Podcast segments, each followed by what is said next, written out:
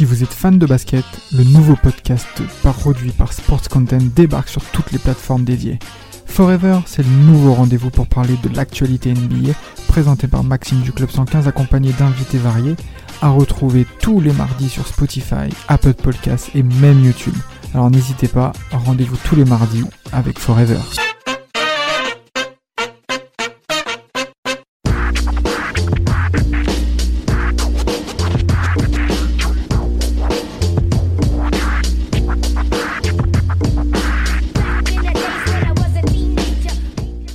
Là on va parler d'un thème euh, qui est un thème, euh, j'ai envie de dire fatidique hein, dans la NBA, mais depuis euh, maintenant, je peux dire presque 30 ans, d'accord? Donc on va parler du thème du, Big Tree, du Big Tree, un, terme qui, évoque beaucoup de choses pour moi. Je pense que pour vous aussi. Tiens, Vlad, ce que t'en penses toi des Big Tree Ça t'évoque quoi? Ah, un éternel, un éternel débat. Il y en a qui pensent que c'est une bonne chose, d'autres qui pensent que ça dénature complètement euh, la compétitivité euh, au travers au travers de la NBA. C'est un, un, vaste débat. Je pense qu'on peut qu'on peut rentrer rentrer dans le vif du sujet. justement, qu'est-ce que lorsqu'on vous dit Big Three, ça vous fait penser à qui directement?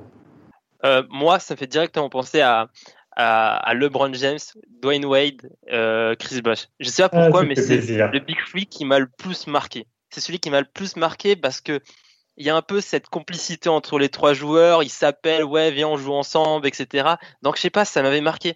Bah, t'avais cette, euh, un peu cette, euh, comment dire, cette notion de Ouais, bah c'est le, bah en soi c'est un peu le con, le, c'est un peu le banana boat quoi. Enfin c'est, voilà, c'est la bande de potes qui, en dehors de la compétitivité euh, qu'ils ont, en dehors de leur euh, saison euh, régulière normale et de leur confrontation directe, voilà, ils se disent bon bah c'est bien sympa, on s'affronte entre nous, etc. Mais pourquoi est-ce qu'on pourrait pas s'unir pour justement tout mm. démonter quoi?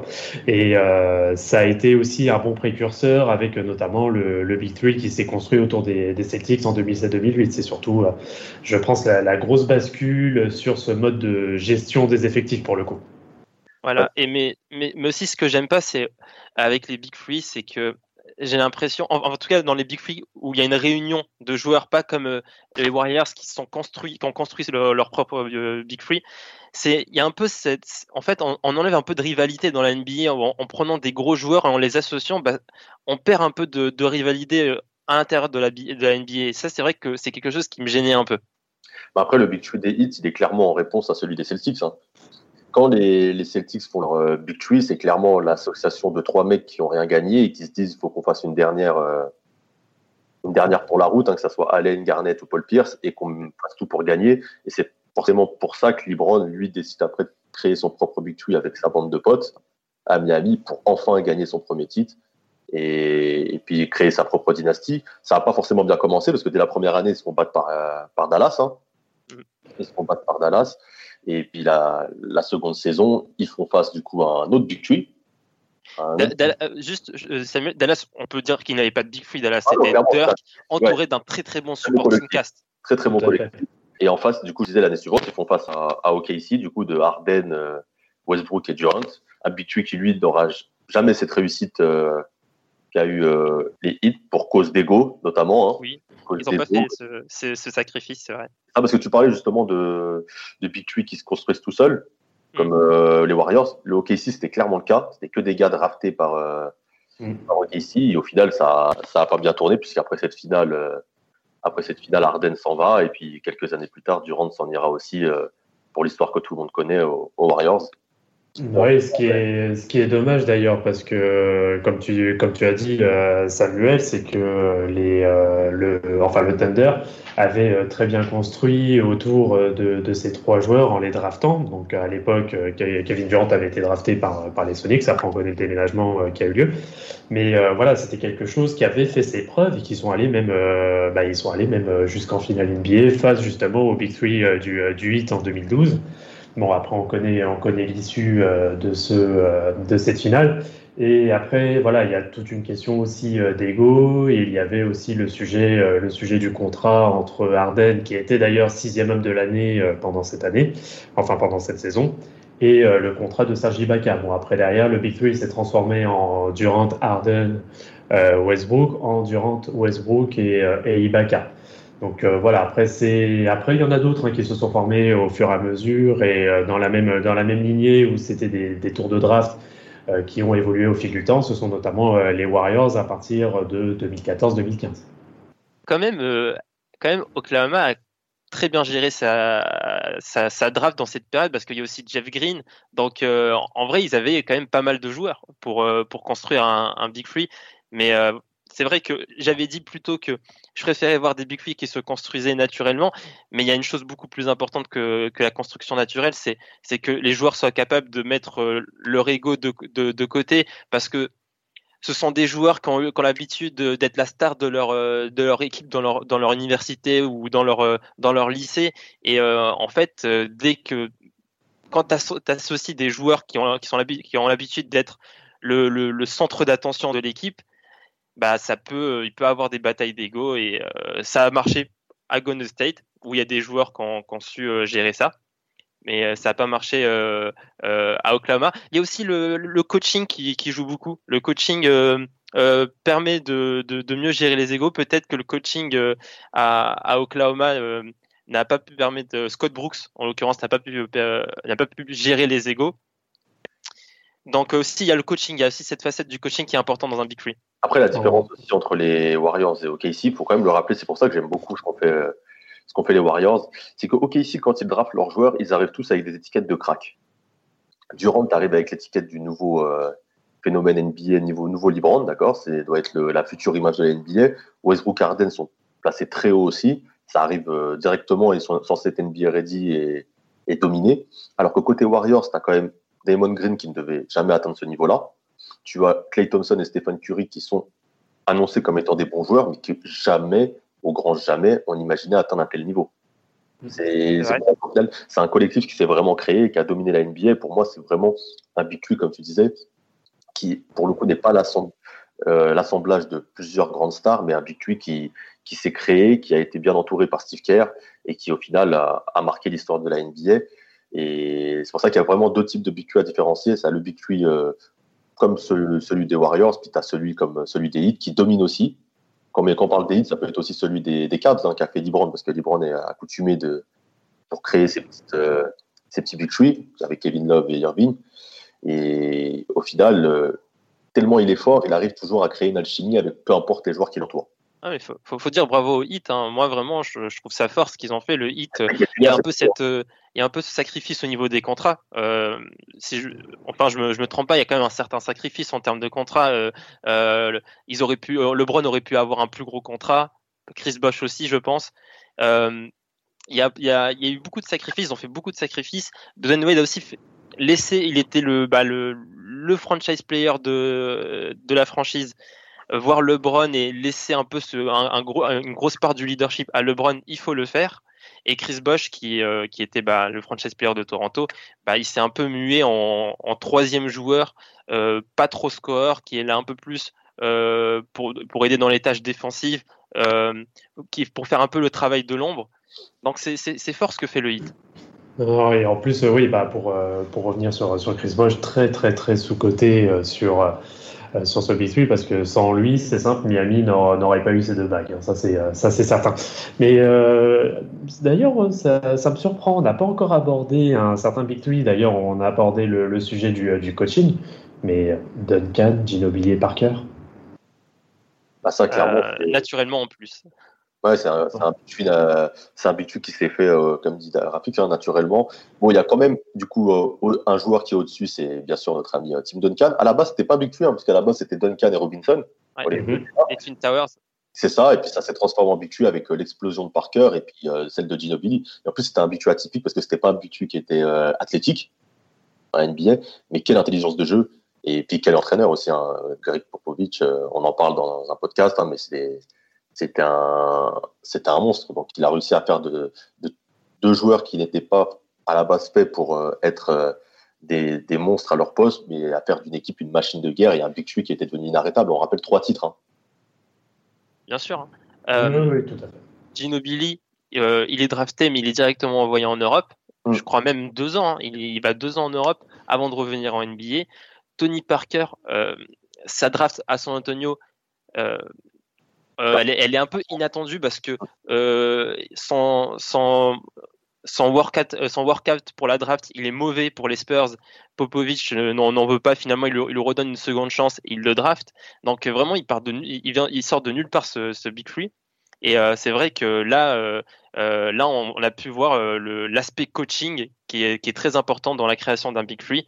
Et, et Popovic a, son mot à dire dans cette création de, du Big Free.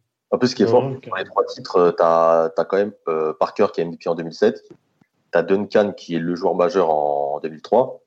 Et puis après, euh, face au hit, Ginobili a un rôle très important. Et surtout en termes de longévité, je pense que c'est l'un des Big Free avec la plus grande longévité. Le plus mémorable après, après les Bulls pour moi. Je pense que tu en penses, Vlad. Euh, oui, carrément. Et puis, euh, et puis, là, le, oui, en termes de longévité, là, c'est même plus, on peut même plus parler en soi de Big Three comme on peut parler du Big Three de, Miami où ça a été un peu, on va dire, du one shot. Là, c'est carrément une dynastie en fait. C'est voilà, pendant 20 ans, c'est Tim Duncan, Manu Ginobili, Tony Parker, enfin entre 15 et 20 ans.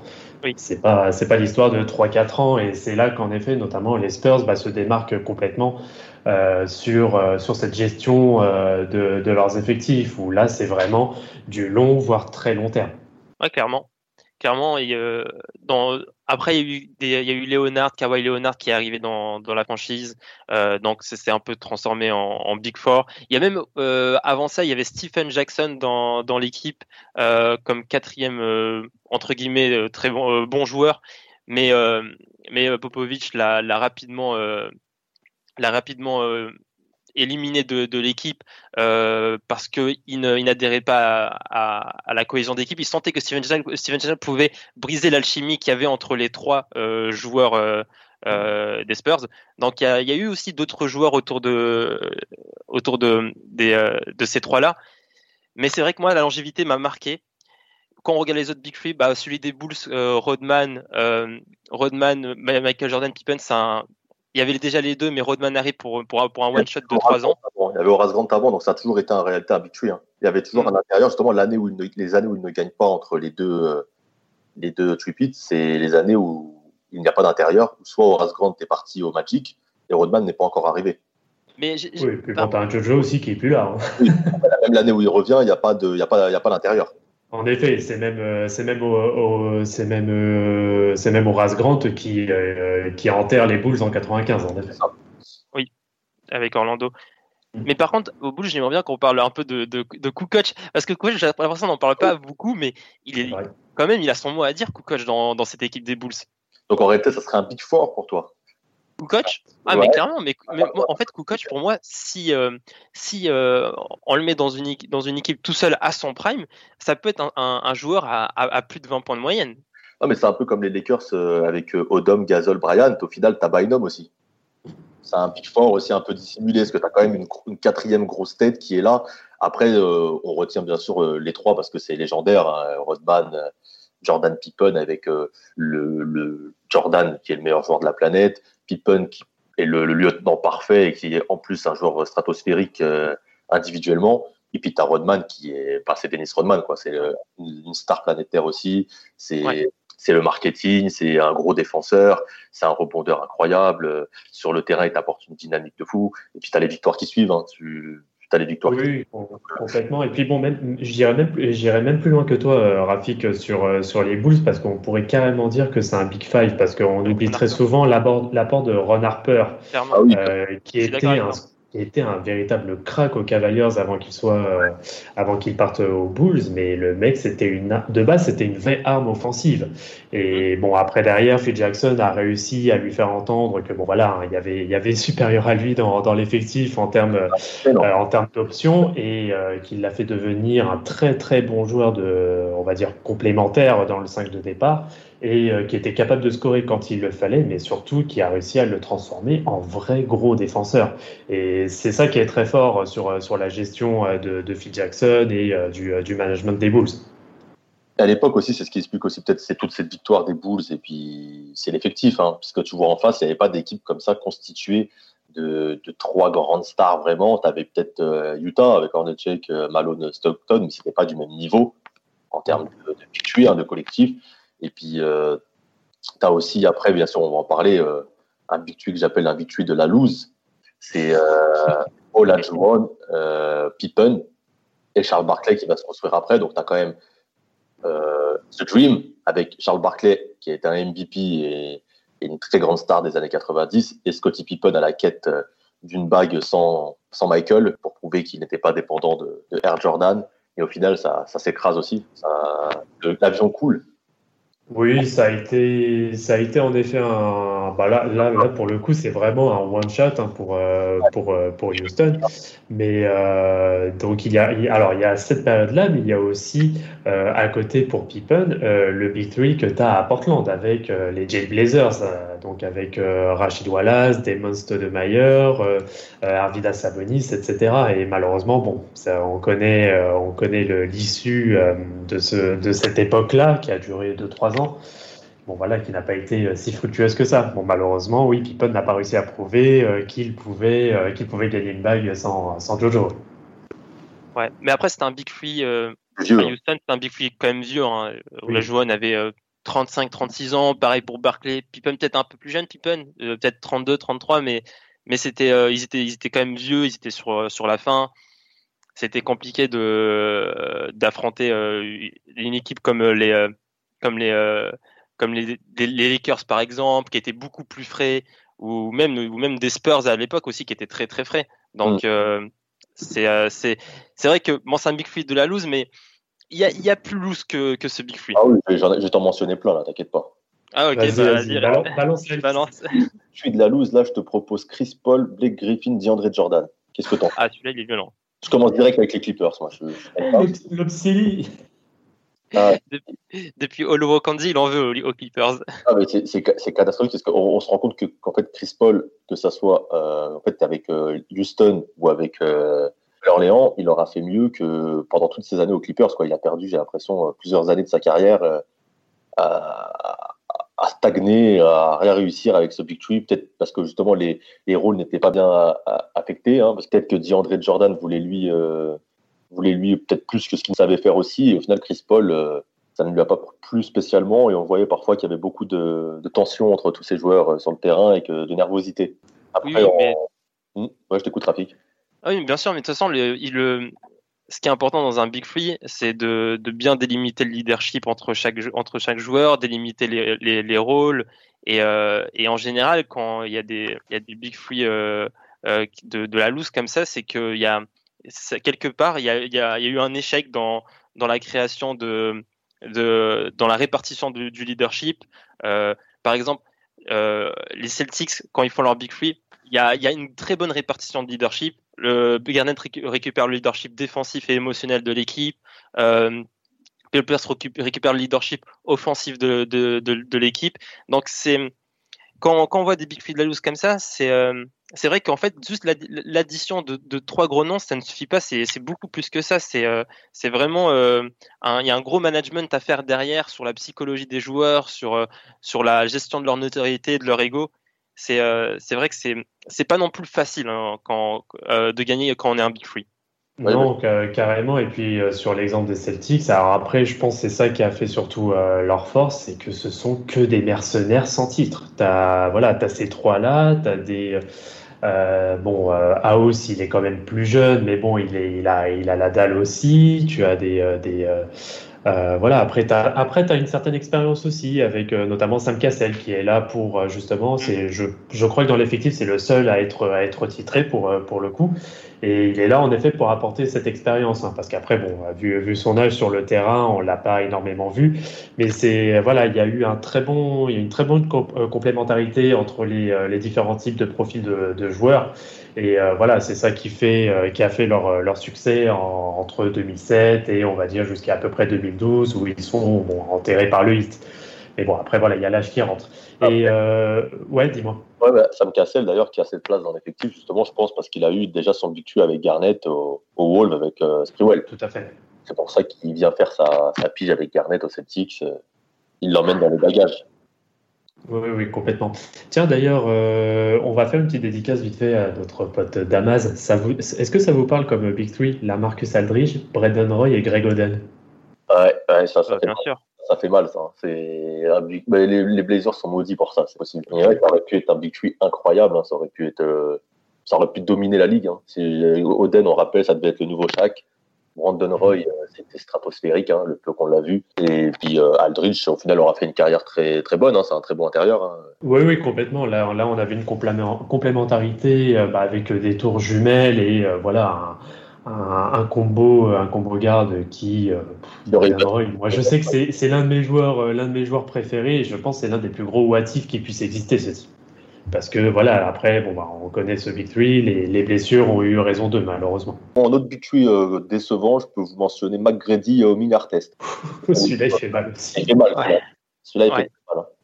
Bah, il, alors, il fait mal, mais bon, contrairement aux autres, ils ont quand même eu, euh, ils ont quand même eu des résultats hein, sur, sur plusieurs années, euh, avec notamment de très belles confrontations bah, face, à, face aux Lakers.